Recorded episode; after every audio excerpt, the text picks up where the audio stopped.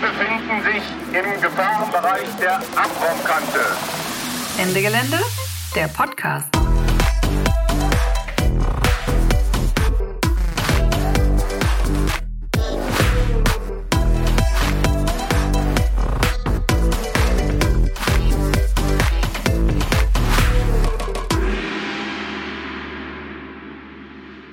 Hallo und herzlich willkommen zum Ende Gelände Podcast Folge 7. Heute gibt es für euch ein Interview mit AktivistInnen, die für eine Kraftwerksblockade vor Gericht stehen und den Prozess politisch führen mit der Kampagne We Don't Shut Up. Und außerdem gibt es mal wieder eine neue Aktionsform.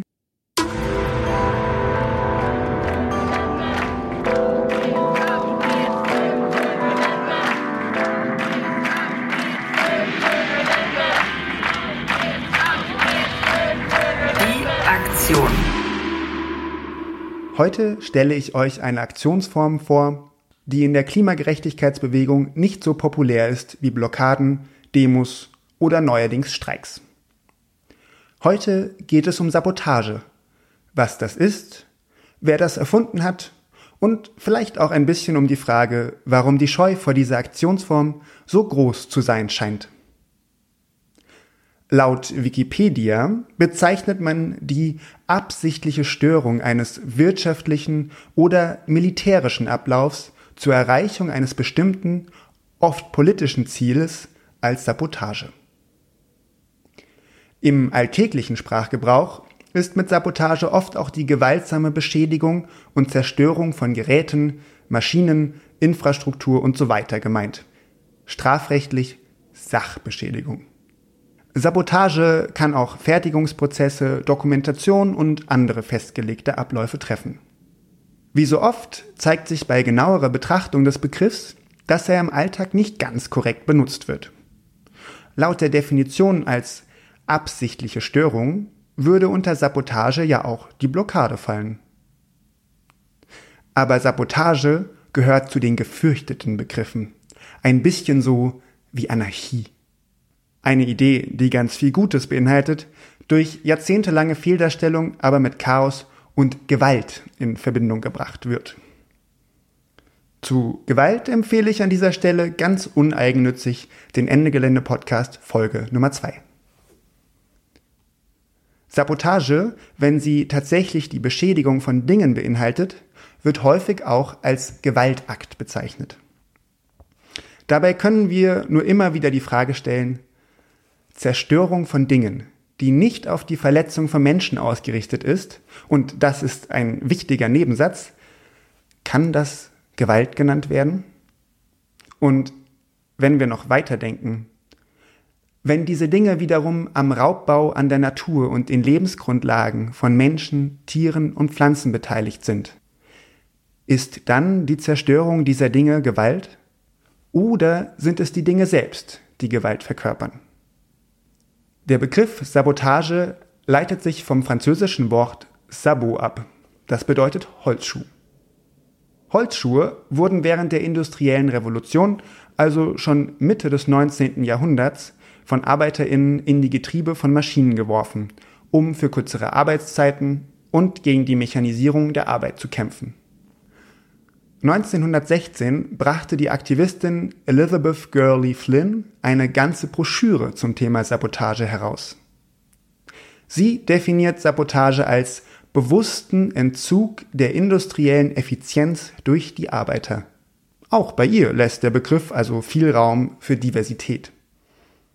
Viele Dinge, die wir heute nicht mehr unter Sabotage fassen würden, fallen darunter.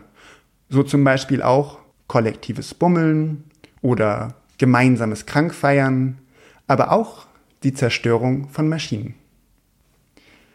Die Gewerkschaft Industrial Workers of the World setzte Anfang des 20. Jahrhunderts vermehrt auf Sabotage, weil Streiks und eigentlich legale Organisierungen von Seiten des Staates, besonders in den USA, gewaltsam unterdrückt wurden. Tatsächlich zieht auch die Zerstörung von Dingen bis heute zum Teil stärkere Repression nach sich als beispielsweise Blockaden. Das könnte auch einer der Gründe dafür sein, dass sie als Aktionsform nicht so oft in Betracht gezogen wird. Das bedeutet jedoch nicht, dass sie nicht auch ein wirksames Ventil für die Wut auf ein ausbeuterisches System sein kann. Frei nach dem Motto, mach kaputt, was dich kaputt macht. Abgesehen vom Empowerment der direkten Aktion, der Idee, den gewünschten Zustand selbst herzustellen, hängt die Wirksamkeit von Sabotage wie bei anderen Aktionsformen auch von der Einbettung in eine Strategie ab, öffentlichen Druck aufzubauen, um Veränderung zu bewirken. Doch kann aus der direkten Aktion auch eine Strategie entstehen. Und das alles hängt zusammen mit öffentlicher Aufmerksamkeit. Zu den Protesten gegen die Dakota Access Pipeline, die durch das Sioux-Reservat Standing Rock in den USA gebaut wird, gehören neben den Camps auch die physische Zerstörung der Baumaterialien und der Pipeline. Interessanterweise versuchte die bauleitende Firma, die Nachrichten über diese Form der Sabotage zurückzuhalten. Aus Angst vor Nachahmerinnen? Weil sie das noch viel empfindlicher trifft, als wenn sie einen Tag lang nicht bauen können? Und was lernen wir daraus?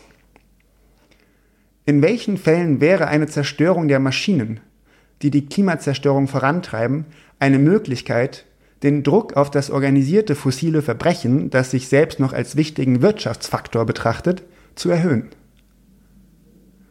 Wenn heute zum Beispiel die indigene Bevölkerung im Amazonas angesichts der kapitalistischen Brutalität, die bis zur Tötung von Menschen reicht, anfangen würde, das Rodungsgerät zu zerstören, stünde nicht ein Großteil der Welt hinter ihnen? Angesichts der Ignoranz und Alibi-Politik, die weiterhin von Konzernen und Politik betrieben wird, müssen wir uns als Klimagerechtigkeitsbewegung überlegen, wie wir Druck aufbauen können, den sie nicht mehr ignorieren können. Über verschiedene Formen der Sabotage könnte da zumindest mal nachgedacht werden.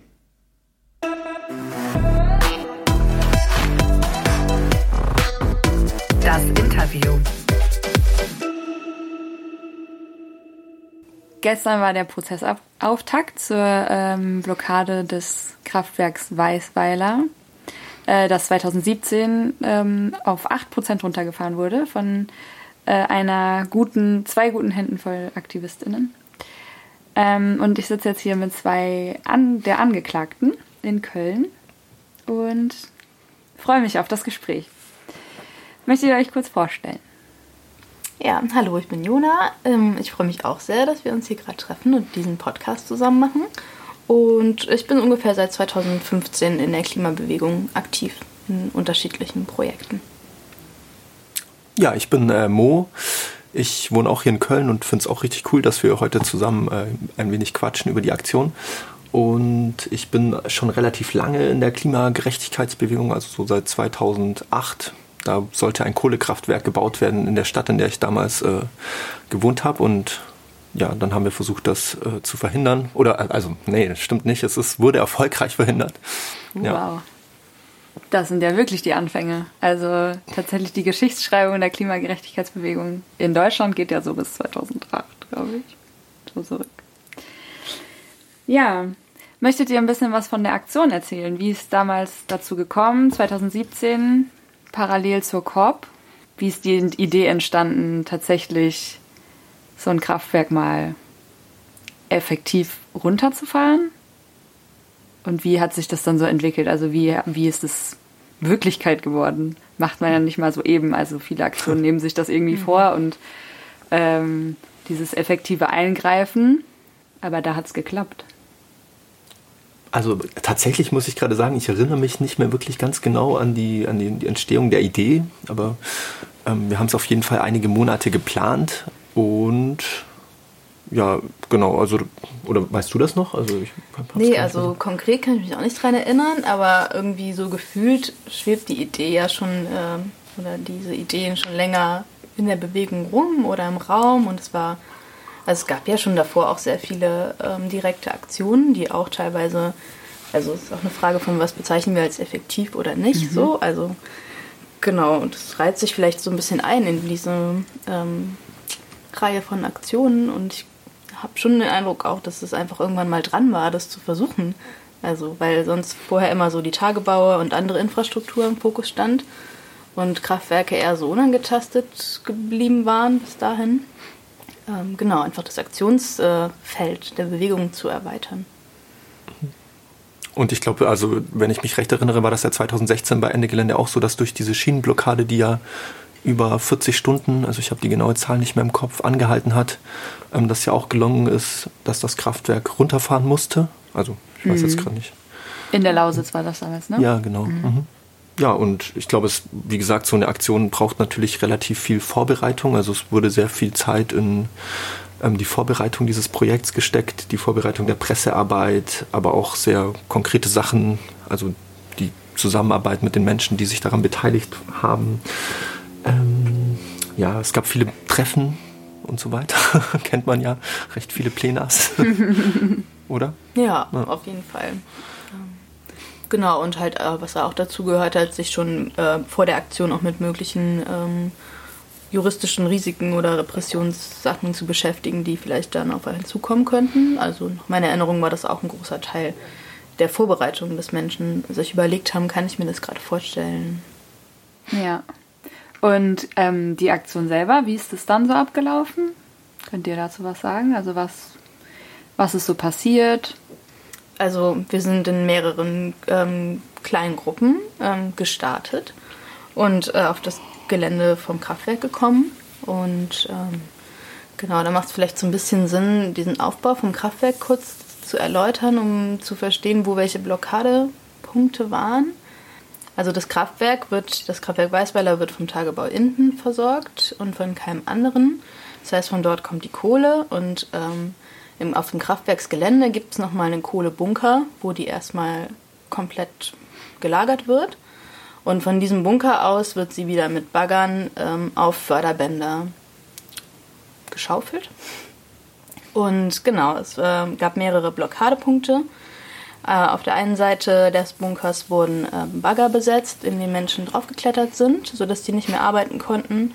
Und auf der anderen Seite des Bunkers gab es ähm, mehrere Lock-on-Aktionen und äh, ein Tripod, das auf die Förderbänder draufgestellt wurde. Sodass die dann nicht mehr sich bewegen konnten. Ja, das war der direkte Effekt. Also das hat tatsächlich dann auch sehr gut funktioniert. Ähm, es gab sehr hohe Sicherheitsvorkehrungen, ist vielleicht nochmal an dieser Stelle wichtig zu betonen. Also es wurde sehr viel Wert darauf gelegt, dass alles ähm, sicher abläuft, ähm, alle Maschinen stillstehen und so weiter. Also zu dem Zeitpunkt, wo das Tripod errichtet wurde. Mm, und ja, dann kam es aber tatsächlich dazu, dass das Kraftwerk runtergefahren werden musste, eben auf diese 8%. Also drei Kraftwerksblöcke sind einfach komplett ähm, ausgefallen und ähm, das hat auch relativ lange gedauert, bis die das tatsächlich geschafft haben, diese Blockade, diese Blockade zu räumen. Also die haben dann um dieses Tripod so ein Gerüst aufgebaut, um an die Person ranzukommen, die in das Tripod reingeklettert ist. Und erst ab dem Zeitpunkt ist es ihnen dann gelungen, auch die Leute aus den Lock-ons äh, zu entfernen und so weiter. Ja, also es hat schon sehr lange gedauert. Und ja, da, aufgrund dessen, dass das halt eben der, der letzte Punkt war vor dem Kraftwerk, wo die Kohle noch gelagert wird, müssen die das eben so schnell runterfahren, weil. Naja, vielleicht können wir einfach auch noch sagen, dass es, wir quasi die ähm, Blockaden an dem Punkt stattgefunden haben, der genau ähm, dort ist, bevor die Kohle in die Öfen reingeht. Das heißt, die Zufuhr war halt sofort gestoppt und es war nicht mehr möglich, Kohle in, das, in diese Öfen reinzubringen. Und der Effekt der Blockade hat tatsächlich auch länger angehalten als die Blockade selber, weil diese Braunkohlekraftwerke ja sehr ähm, langsam nur hoch und runter gefahren werden können. Genau, deswegen war das mit dem Hochfahren auch nicht äh, so mal eben schnell getan, als die Blockaden aufgelöst waren. Aber das heißt, ihr habt euch das schon mit auch recht viel technischem Know-how oder so vorher angeguckt, weil genau zu wissen, wo man da hin muss. Genau, also es gab sehr viel ähm, Menschen und ähm, Zeit, die da vorher mm, also rein investiert haben. Und ähm, ja, so ein Kraftwerk zu verstehen ist natürlich erstmal nicht so einfach, aber mit viel Geduld und ähm, auch ein bisschen Spaß an technischen äh, Angelegenheiten ist es durchaus machbar. Okay, und dann ähm, war die Räumung, wusstet ihr da, als ihr geräumt wurdet, wusstet ihr um den Effekt? Also, dass es so, so weit runtergefahren äh, war und oder ist das gar nicht bei euch angekommen? Weil manchmal ist man ja so abgeschnitten von der Außenwelt in so Aktionen. Also es ist bei uns angekommen. Wir hatten auch da auf jeden Fall Telefonkontakt nach außen. Ähm, ein Telefon war zum Beispiel auf diesem Tripod. Auf, da sind die ja nicht so ohne weiteres rangekommen. Dementsprechend konnte die Person auch nicht daran gehindert werden, weiter zu telefonieren. Und ja, das, dadurch war das auf jeden Fall, wussten wir auf jeden Fall, was passiert. Cool.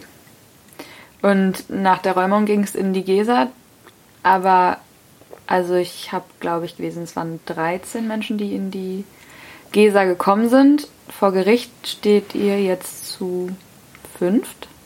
Wie mhm. kommt das? Also wir haben natürlich erstmal ähm, alle versucht, möglichst anonym zu bleiben und haben unsere Personalien äh, verweigert.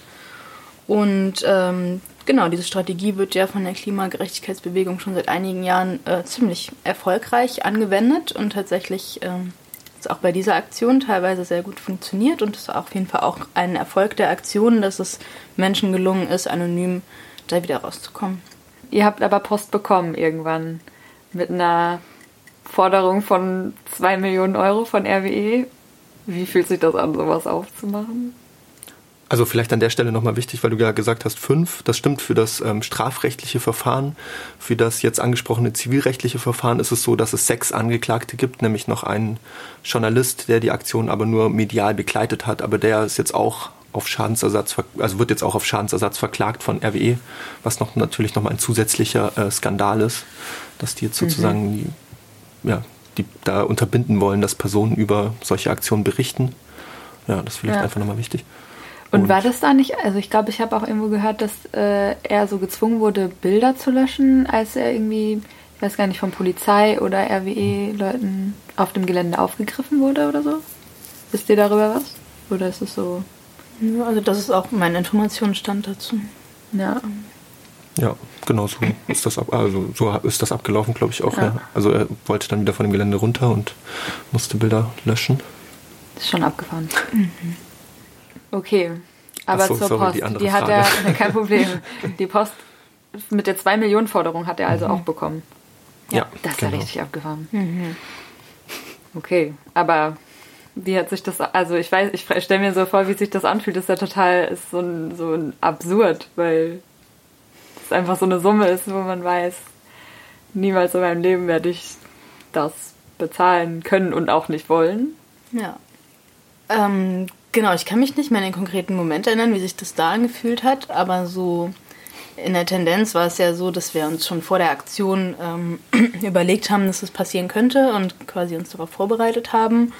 Genau, und auch jeweils individuell und kollektiv ganz viele Vorkehrungen getroffen haben, um uns darauf vorzubereiten. Und tatsächlich war das auch ziemlich aufwendig. Und ich hatte, mein erster Gedanke war eher sowas wie, ah cool, dann hat es sich jetzt alles gelohnt, was wir da äh, an Vorbereitungsmaßnahmen getroffen haben, weil das war wirklich notwendig. Genau, dass das kommen könnte, damit habe ich auf jeden Fall gerechnet. Ja, was für mich total hilfreich war, war, dass wir so, ein, so, ein, so einen kleinen Workshop gemacht haben, als wir dann schon ähm, klar hatten, dass es dazu kommen könnte, dass die sozusagen, also als wir schon wussten, dass wir diese zwei Millionen auf zwei Millionen verklagt ähm, werden und dass wir deswegen eventuell diese Vermögensauskunft abgeben müssen. Ach so, vielleicht einfach nochmal kurz zur Erklärung des mhm. Hintergrunds. Das ist in Deutschland so geregelt, dass wenn man ähm, mit einem Schuldenberg irgendwie konfrontiert ist und sagt, ich bin nicht in der Lage, das zu bezahlen, dann ähm, kann man eine sogenannte Vermögensauskunft abgeben. Und das bedeutet eben, dass man mit einem bestimmten Betrag monatlich äh, über die Runden kommen muss. Und wenn das Geld äh, das man verdient, über diesen Betrag ähm, geht, dann wird das von dem äh, Gläubiger, äh, bekommt es der Gläubiger oder die Gläubigerin. Und ja, ich fand das eben super, dass wir mit einer Aktivistin gesprochen haben, die ähm, das schon seit zehn Jahren ungefähr hat und damit super gut zurechtkommt bisher. und Aber das war ganz für mich. Kurz, was bedeutet das? Also, was ist dieser bestimmte Betrag? Also, ah, okay. wie viel habe ich ja, dann noch zum, oder hättet ihr dann noch zum Leben, wenn, äh, genau, also wie viel dürft ihr quasi verdienen, bevor es an RWE hm. geht? So ein bisschen mehr als 1000 Euro ist der Betrag. Das ist die Pfändungsgrenze und die wird aber jedes Jahr auch neu festgelegt und steigt immer so ein bisschen. Okay. Und darauf habt ihr euch quasi vorher schon vorbereitet. Also ihr habt vorher schon überlegt, so ist das eine Entscheidung, die ich quasi für mein Leben treffen kann, dass ich vielleicht immer von maximal 1000 Euro ungefähr leben werde. Ja. Das ist ja schon auch eine ganz starke Entscheidung. Also ich glaube nicht, dass alle Menschen bereit wären, das zu tun. Und umso schöner zu hören, dass, also irgendwie ist es schön, finde ich, dass so viele Leute bereit sind, das zu tun, obwohl sie wissen, dass das die Konsequenz sein kann und dass mhm. es eigentlich ja natürlich irgendwie Auswirkungen hat, die man selber vielleicht auch sogar für sich selbst gar nicht so unbedingt so absehen kann. Ja, aber cool, wenn ihr damit schon, also wenn es schon vorher so klar war und dann ist es jetzt vielleicht auch leichter, damit den Umgang zu finden, als wenn man irgendwie so verklagt wird für eine Sache und sich vorher nicht dafür mhm. damit beschäftigt hat und dann sich so denkt, shit, so habe ich ja. mir das jetzt nicht vorgestellt. Stimmt. Total, ja, auf jeden Fall. Ja. Okay. Ähm, vielleicht ein bisschen zum Prozess. Wie habt ihr euch denn darauf vorbereitet? Also auf die Aktion habt ihr euch sehr intensiv äh, vorbereitet. Und äh, wie war das so, die Vorbereitung für den Prozess? Genau, wir haben ähm, mit solidarischen Menschen gemeinsam eine Soli-Kampagne gestartet. Ähm, We Don't Shut Up heißt die. Und haben versucht, ähm, auf äh, sehr unterschiedlichen Ebenen äh, das quasi zu nutzen, diese Aufmerksamkeit, die da jetzt äh, auch medial auf jeden Fall sehr stark ist, durch diese Zahl von zwei Millionen. Äh, das finden Medien natürlich irgendwie interessant und genau diese Aufmerksamkeit äh, zu nutzen, um einmal mehr über Klimagerechtigkeit in der Öffentlichkeit zu sprechen. Und haben da auf verschiedenen Ebenen Sachen gemacht, also vor allem sehr viel Pressearbeit, ähm, aber auch äh, Infoveranstaltungen, haben Vorträge gehalten in verschiedenen Städten. Genau, und haben uns äh, eine Prozessstrategie überlegt wir wollten das dann nicht einfach auf uns zukommen lassen, dieses Verfahren, sondern haben gesagt, wenn wir die Aufmerksamkeit schon haben, was wir jetzt nicht unbedingt wollten, also wir haben jetzt nicht irgendwie gesagt, wir machen diese Aktion und wie das so ist in so einem klassischen Verständnis von zivilem Ungehorsam, dass man danach für das, was man getan hat, irgendwie einsteht, gibt es ja diese Definition davon. Das war jetzt gar nicht so unser Anliegen, sondern ähm, wir haben eher versucht, den Ermittlungsbehörden zu entgehen und deswegen ja auch Personalien verweigert und so.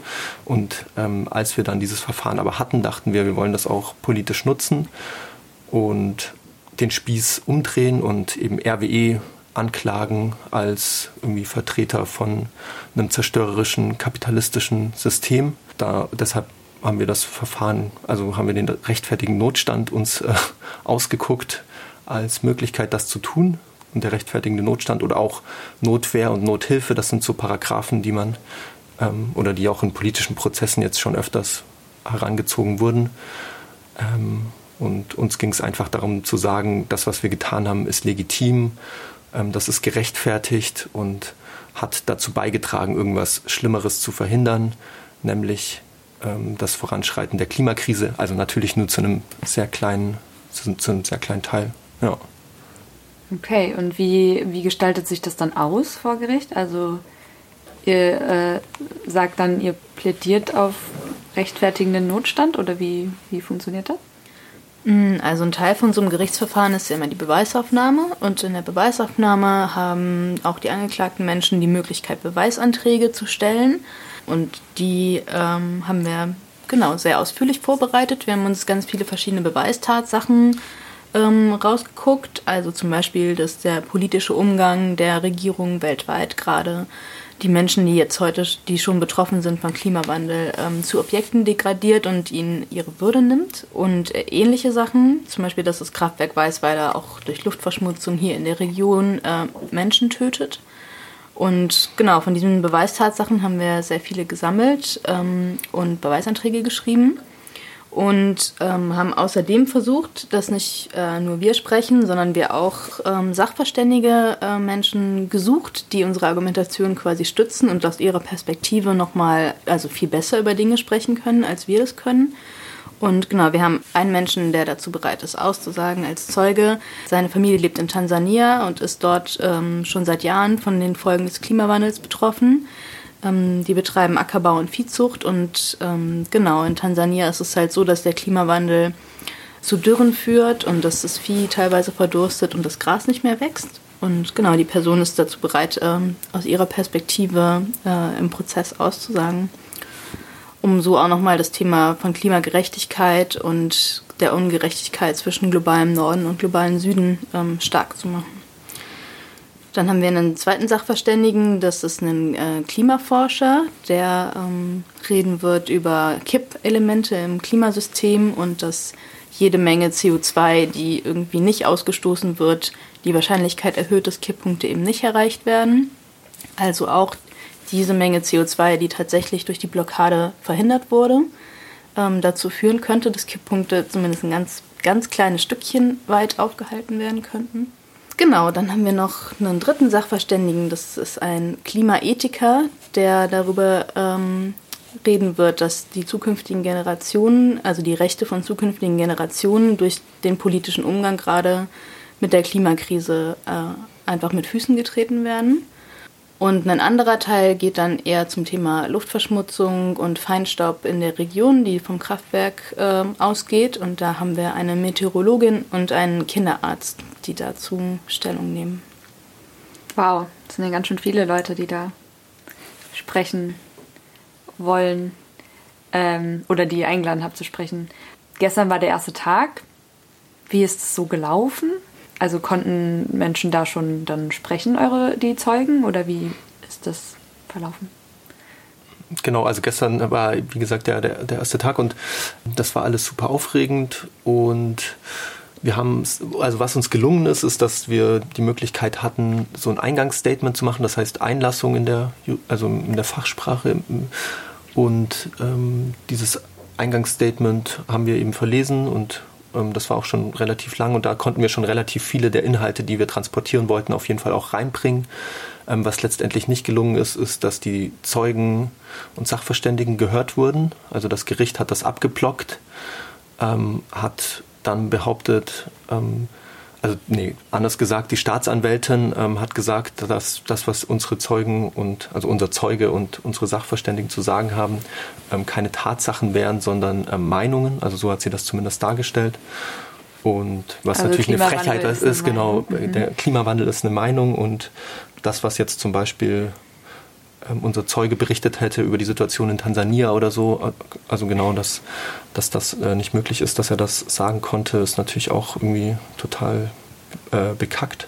Der Plan ist jetzt aber, das auch weiterhin zu versuchen. Also wir haben auf jeden Fall beim nächsten Verfahren, ähm, beim nächsten äh, Prozesstag nochmal die Möglichkeit, das weiterhin ähm, zu versuchen, auch weil zum Beispiel unsere Anwälte gesagt haben, dass es ähm, auf jeden Fall nicht rechtlich legitim war, das einfach so ähm, abzublocken.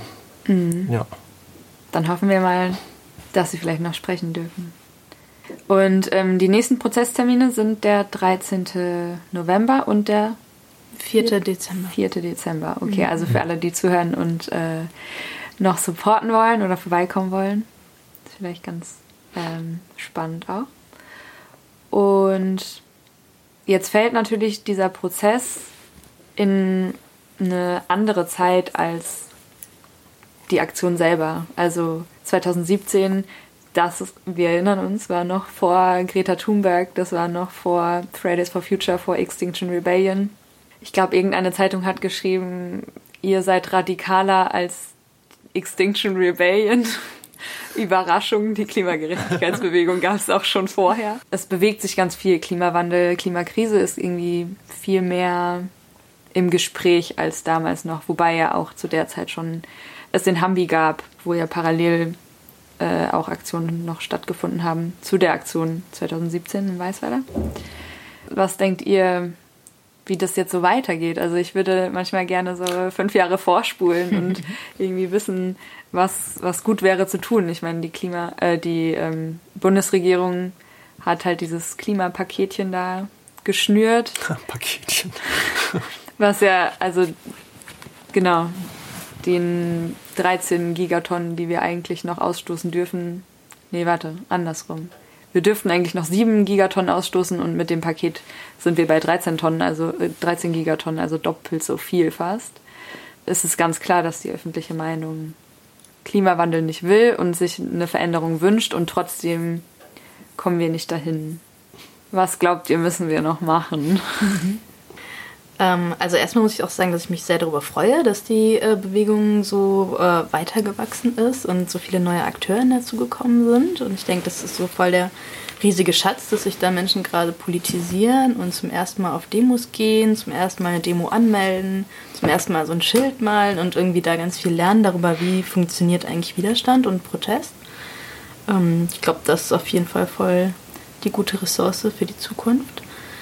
Ja, was wir noch machen müssen, das ist voll die schwierige Frage. Ich glaube, wir sollten nicht den äh, Fehler machen, auf PolitikerInnen zu hoffen, dass sie das für uns tun werden und deswegen also nicht so stark versuchen, äh, dort so Appelle zu senden, weil genau in so einem kapitalistischen ähm, Ausbeutungssystem, äh, das basiert eben auf Wachstum und braucht tatsächlich irgendwie oder löst dadurch die Klimakrise aus und deswegen, also System Change, not Climate Change, ist so immer wieder die Parole und ich glaube, äh, an der müssen wir auf jeden Fall festhalten und das weiter auszubuchstabieren und uns ja, zu versuchen, selbst zu organisieren und eine, also eine alternative Welt aufzubauen in kleinen Schritten.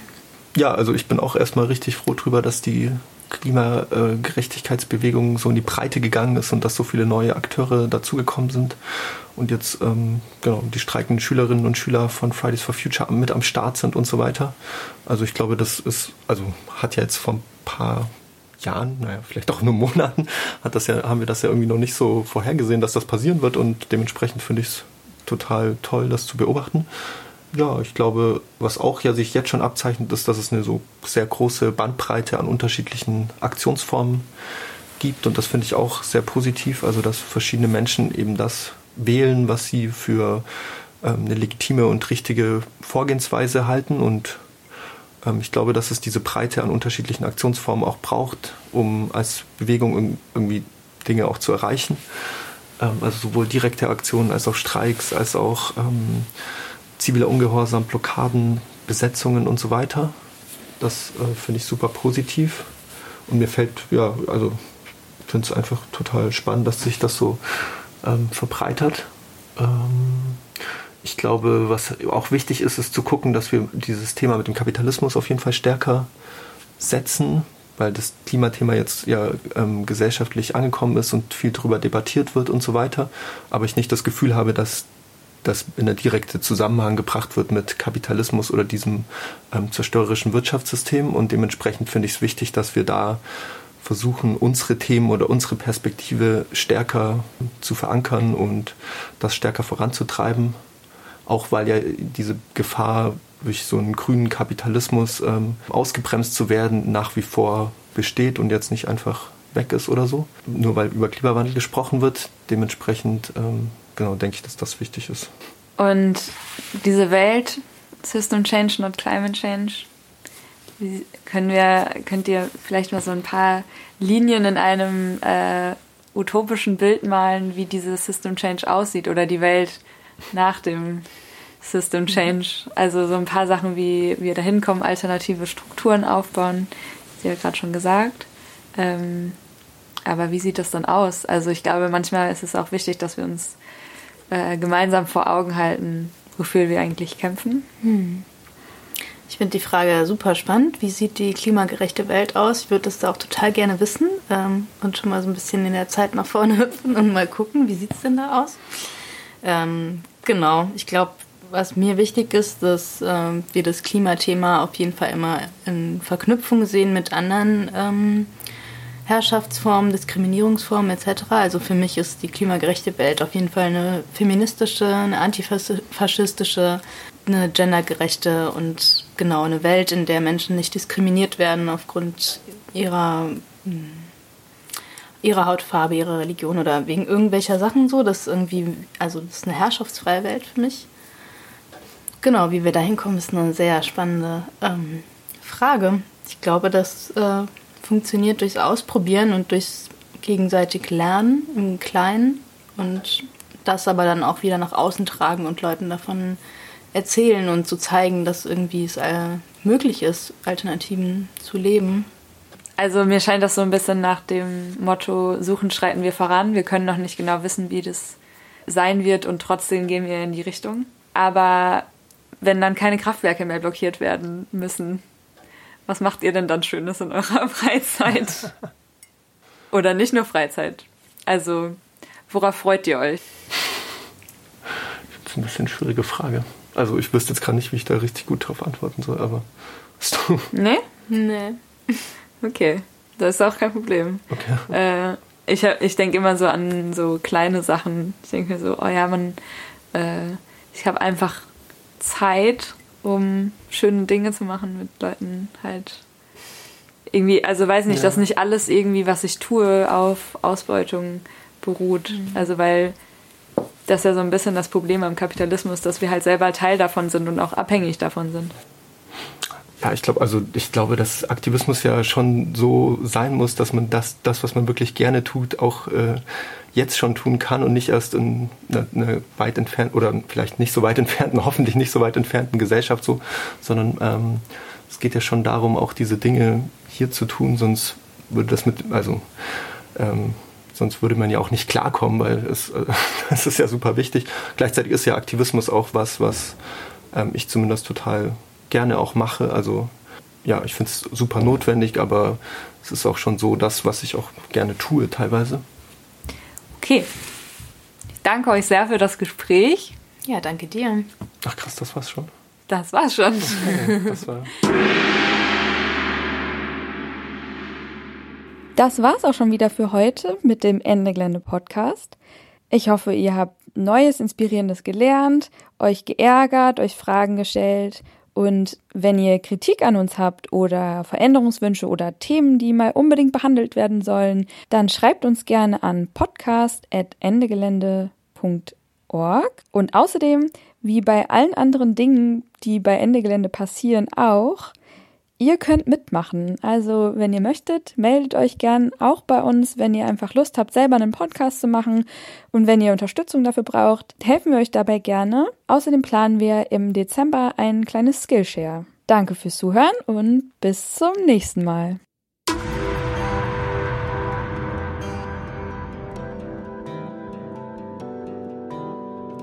Sie befinden sich im Gefahrenbereich der Abraumkante.